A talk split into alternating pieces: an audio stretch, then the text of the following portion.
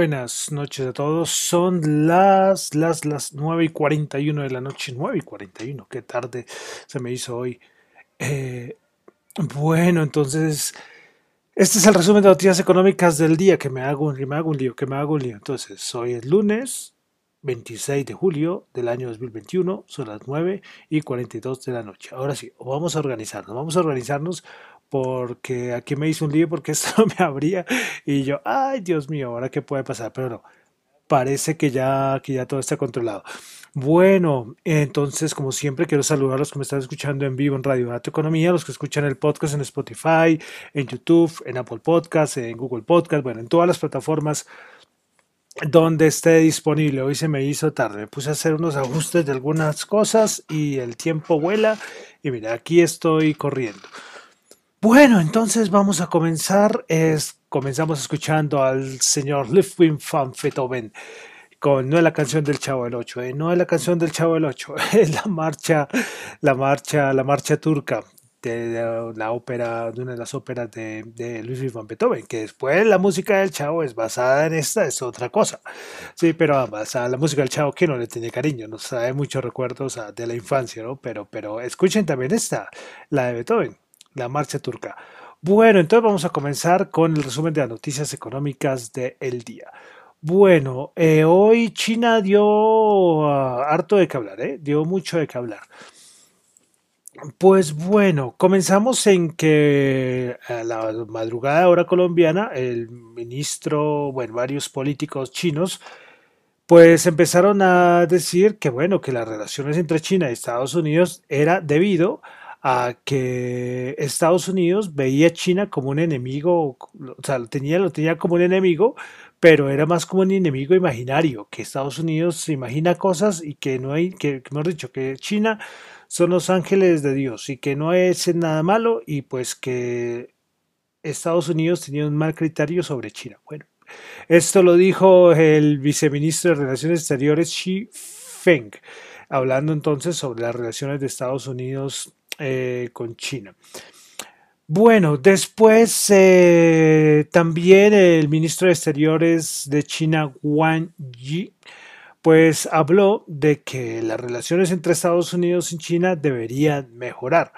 Y a su vez dijo que los aranceles impuestos por Estados Unidos a China son una violación a las normas de la Organización Mundial del Comercio. Entonces hoy fue movidito un poquito el asunto entre Estados Unidos y China. Bueno, pero a nivel interno de China, o esto podría ser algo de mercados, pero lo voy a nombrar de una vez, y es que la bolsa china cayó con fuerza. Y es que ustedes saben que en China el gobierno chino tiene que regular todo y tiene que controlar todo. Pues hoy fue unas medidas a nivel del sector de la educación permitiendo, perdón, permitiendo, no, prohibiendo que, varios sectores de, la parte de educación en China pues dejaran o por, se les prohibiera dar, por ejemplo, clases particulares. Y entonces esto afectó a todo lo relacionado con educación para el piso. Y también pues a nivel de, tasas de interés, el gobierno chino quiere aumentar las tasas de interés. o sea, que la gente que cogió un crédito para pagar su vivienda, el gobierno chino quiere que coger y subirles un poquito la tasa de interés. Una, una vaina un poco, un poco loca, ¿no? Y esto, claro, afecta toda la parte inmobiliaria y, bueno, parte del, del mercado chino. Entonces, por todo lado, en China, a nivel de educación, a nivel de, de parte inmobiliaria, parte de ventas de vivienda, metiendo la mano y, pues, claro, la bolsa china hoy para abajo. Y, sin olvidar, recordemos la persecución que tiene el gobierno chino con las aplicaciones tecnológicas. Eh, vimos lo que le hizo Alibaba hace ya unos meses y ahora que está con Didi que los, los están exprimiendo hasta no más poder. Los chinos eh, tomando sus medidas propias de, su estilo de gobierno. Bueno, dejamos China, vamos a pasar a Corea del Sur, datos macro, tuvimos dato de Producto Interno Bruto del segundo trimestre interanual 5,9%, se esperaba el 6%.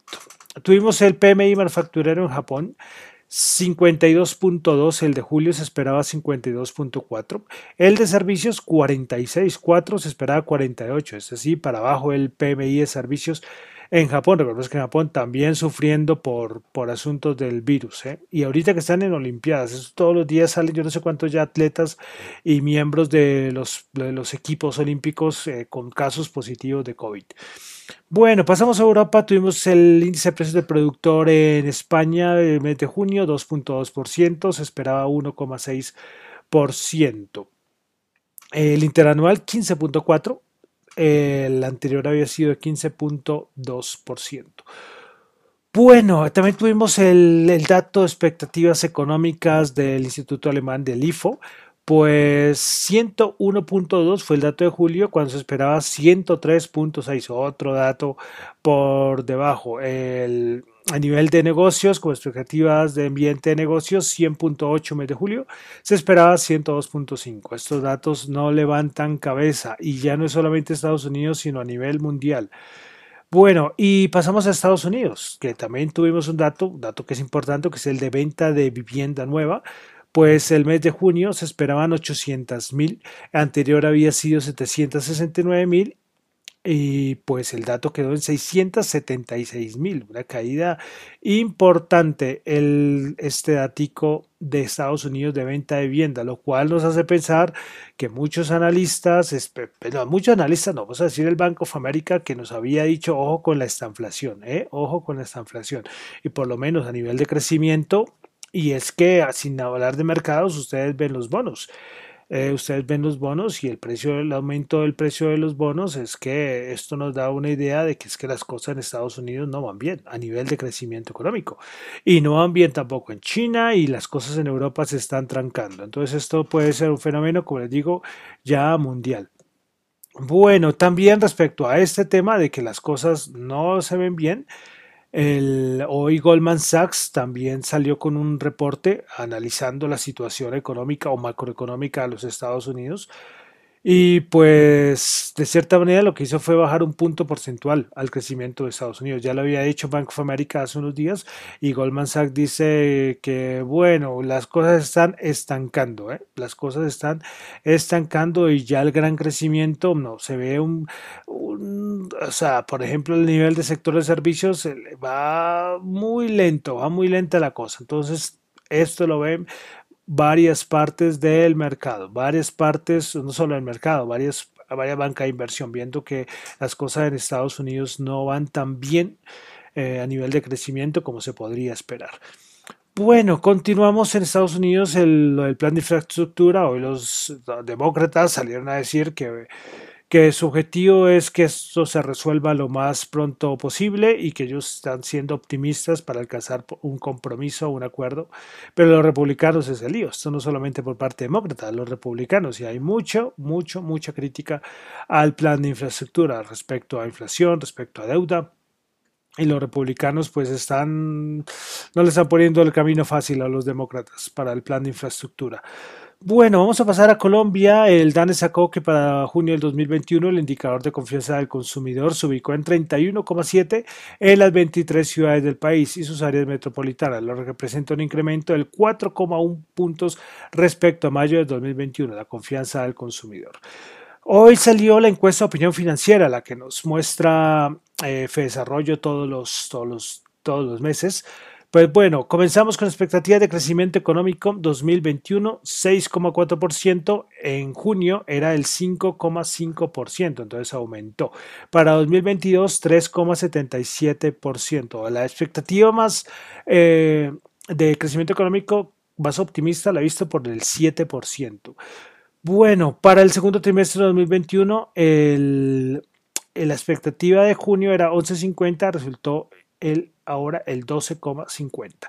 Respecto a la tasa de intervención del Banco de la República, para final del año del 12,8 los analistas esperan que la tasa se mantenga inalterada en el 1,75, mientras que el 56,4% de los analistas espera un aumento del de 25 puntos básicos para final de año. Respecto a la inflación, la expectativa 3, para junio, la expectativa era el 3,6, resultó en 3,73, entonces no estuvo Estuvo muy cerquita el dato. Para julio de 2021, los analistas esperan que la inflación se ubique en 3,7%. Esperaremos a ver si aciertan o no. Bueno, los cuatro factores relevantes a la hora de invertir. En primer lugar, política fiscal, es con el 31,5 aumento. Antes era el 28,6 el mes pasado. Segundo lugar, crecimiento económico, 21%. Tercer lugar, condiciones sociopolíticas, 18,42. Y en el cuarto lugar, factores externos, 18,42. Y finalmente, como siempre en esta encuesta de opinión financiera, tenemos las acciones que componen el índice de renta variable. Entonces, en primer lugar, la acción de Ecopetrol fue la más atractiva para los analistas con el 61,9%. Segundo lugar, Preferencial Bancolombia. Tercer lugar, Argos eh, Ordinaria. Cuarto lugar, Grupo Energía Bogotá Ordinaria. Y en el último lugar, último lugar, Ordinaria, bueno, en el último lugar, no, en el quinto lugar, Acción Ordinaria del grupo Nutresa. Bueno, continuamos en Colombia. Es que salió un datico interesante y es que eh, hay como una aplicación, un grupo de personas o una empresa, no sé cómo decirlo, pues que se llama La House, pues ellos presentan un índice que se llama Where to Invest Index, es decir, como dónde invertir, ¿no? Dónde se ve, dónde, sí, como el índice donde se indica o se señala eh, dónde sería como aconsejable invertir. Bueno, eh, pues estos hacen un estudio, esto es La House, pues hacen un estudio que realiza por medio de una herramienta digital que comparan diferentes variables eh, respecto a las ventas de mercado, la absorción y la valorización. Y esto a nivel de, eh, de este estudio es eh, dónde es un buen sector para invertir y comprar vivienda en la ciudad de Bogotá.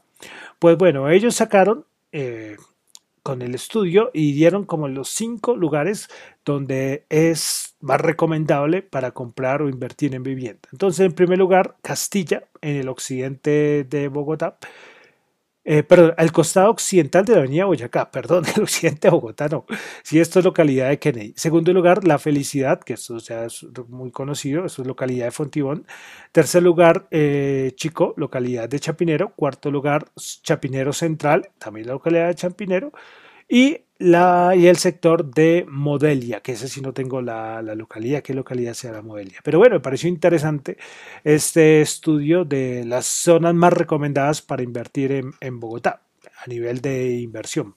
Imagino que también a nivel de vivienda. Ellos, lógicamente, ustedes pueden buscarlo ya por internet y hacer unos estudios como más detallados de por qué cada zona, a nivel de valorización, cuáles son los los pros, por qué, pues, por qué recomendable tal zona, bueno, pero ya ustedes lo pueden analizar y ver aparte.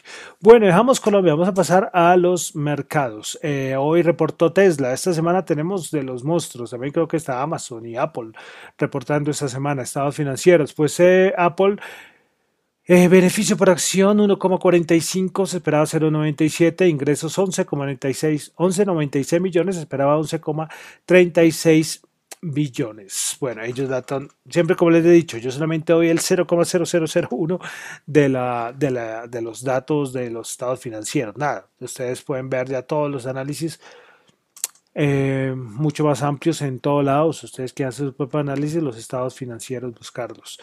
Bueno, eh, finalmente, antes de entrar ya a los índices, eh, Desarrollo también cuando saca la encuesta de opinión financiera, recuerden que también saca el índice de confianza del mercado accionario. Pues bueno, en el mes de julio, este índice de confianza del mercado accionario se ubicó en 100%, lo que representa un incremento de 3 puntos en relación con el mes anterior y de 10,4 puntos frente al mismo mes del 2020. Esto refleja que la proporción de analistas que prevé una mayor valorización del Colcap dentro de un año, subió frente al mes pasado y también frente al año anterior. Ellos también analizan el índice de resiliencia, de, inmunidad, de valoración, pero bueno, quería resaltar este índice de mercado accionario. Vamos a ver eh, esto están viendo a un año y es recordemos que el Colcap otra vez esta semana pues volvió a ser el peor índice del año. Habíamos perdido con Perú, Perú nos había quitado el último puesto en la semana antepasada, pero lo volvimos a recuperar como el peor índice del año. Entonces uno dice, eh, ¿estaremos baratos? Eh, si en verdad el mercado estará barato, yo creo que sí, hay muchas empresas que están muy baratas eh, y bueno, ahí ya tocaría empezar a mirar por qué razón ¿Por qué razón eh, los, extranjeros no vienen acá? ¿Qué los asusta? Y no sé, esto también podemos ver lo que está haciendo el dólar. Hay algo, hay unas cositas que toca analizar, porque ya ahorita ya no es pérdida grave de inversión, esto ya está descontado, esto ya, ya toca ver a ver cuándo lo podemos recuperar, pero hay algunas cosas más, ¿sí? Pero bueno, a nivel de los analistas son optimistas, ¿no? Que, que frente a un año esto va a estar mucho mejor respecto al Colcap. Bueno, pasamos a los mercados. ¿Qué pasó en los mercados? Les digo que no pasó nada extraño. Los bonos por ahí rebotando, nada raro. Y mientras tanto los índices siguen en su cuento. Los índices siguen sí, subiendo, nada, nada, raro. No suben mucho, pero suben. Y muy, muy, o sea, mucho que aportar en ese análisis no lo hay. Ya recordemos que hay muchos que ven ven subidas mucho más importantes. Eh, más adelante, recordemos que varios bancos de inversión colocaban objetivos de 4.600, una cosa así. Pero bueno, como digo, un poco más, poco más que decir. Las divergencias siguen siendo las mismas. Eh, se está, está todo muy caro. La bolsa más cara del mundo a nivel de país es Estados Unidos, es la única. Y poco más que agregar, poco más que agregar acá. sí, vamos mejor a ver cómo, cerraron los índices el día de hoy. El Nasdaq 100, el Nasdaq 100 subió 14 puntos, 0.09%, 15.125. Principales ganadores del día tuvimos a Zoom Video 3.8%, Intel 2.4%, Marriott 2.3%. Principales perdedoras, NetDays menos 13.5, Pinduoduo menos 8.8, JD.com menos 8.59. Eh, las chinos, los chinos, las acciones chinas eh, bajando con fuerza. Bueno, el SP500, 4.422, ahí va, subiendo 0.2%, 10 punticos. Principales ganadoras del día en el SP500, Hasbro, que también reportó 12.2%, AON 8.2% y Life Nature Entertainment 5.7%. Principales perdedoras, Will Towers, Will Towers Wilson Public Limited Company menos 8.9%, Twitter menos 4.1% y Moderna menos 3.7%. Vamos al al Dow Jones, el Dow Jones, el Dow Jones, eh, el Dow Jones, si acaso, subió 82.02%, 35.144. Principales ganadoras, tuvimos a Dow Inc. con el 3.1%, Intel 2.4%, Chevron 2.1%, principales perdedoras, Amgen menos 1%, United Health menos 1% y Nike menos 0.7%. Bolsa de Valores de Colombia. El Colcap subió 2 punticos, 0.16. 1.256 puntos. Principales ganadoras del día, Titán, 13.3%, Éxito, 3.1% y con concreto 2.7%. Principales perdedoras, Empresa de Teléfonos de Bogotá, menos 1.9%, Preferencia Grupo Arga, menos 1.5% y Grupo Val Ordinaria, menos 1.4%. Vamos al petróleo, WTI 71.9 bajo 0.2, Brent 73.9 bajo 0.3. Vale decir que yo coloqué un videíto ahí, que los que me siguen en Twitter, siempre coloco los datos económicos, siempre trato de colocar un video en mi cuenta de arroba Yonchu, y ahí hablaban de el buen momento que es el verano para el petróleo. Pero bueno, hay más factores aparte de la estacionalidad. Bueno, el oro 1798 bajó 3. Bitcoin 37.353 subió 1.962 dólares. Vamos a mirar eh, cuánto va, 36.560, bajada importante, alcanzó a tocar en el día los 40.000. ¿Y qué fue? Pues todo el mundo dice que fue por la noticia de Amazon que yo les comenté el viernes. Entonces, felicitaciones a los que me escucharon, aunque no deberían haberlo hecho, que compraron por el rumor, porque además era un rumor que Amazon pues pensaba aceptar Bitcoin, que estaba contratando gente para su, un equipo de criptomonedas, bueno, un montón de cosas.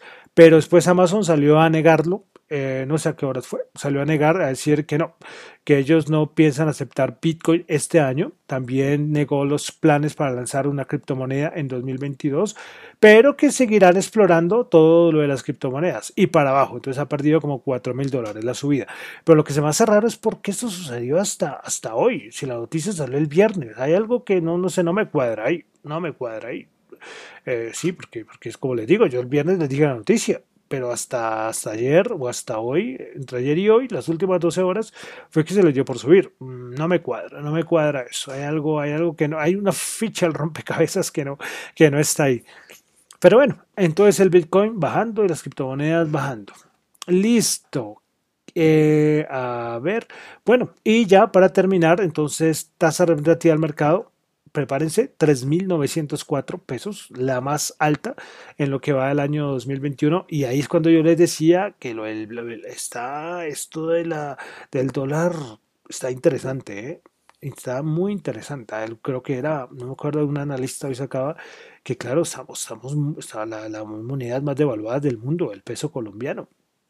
No sé, ahí sí tocará mirar. Ya recuerden, ya petróleo, nada. Petróleo, dejémoslo a un ladito pero que sí debería tener presión bajista al, al, dólar, es decir, para revaluación, sí tendría que ser, pero, pero no. 3.904, ¿ok? Y el precio último fue como de 3.915, pero el, la TRM es 3.904. Tocará seguir ahí pendientes de asuntos del dólar. Y los que están felices son los cafeteros, que ya el precio del café sigue subiendo como ya fuerte. Con esa tasa argumentativa, pues con más razón. Bueno, ya con eso entonces termino por el día de hoy el resumen de las noticias económicas del el día. Mi nombre es John Torre, me encuentran en Twitter en la cuenta arroba John Chup, j h n t x y en la cuenta arroba Dato Economía. Y recuerden que lo mío son solamente análisis personales, no es para nada ninguna recomendación de inversión. Muchísimas gracias.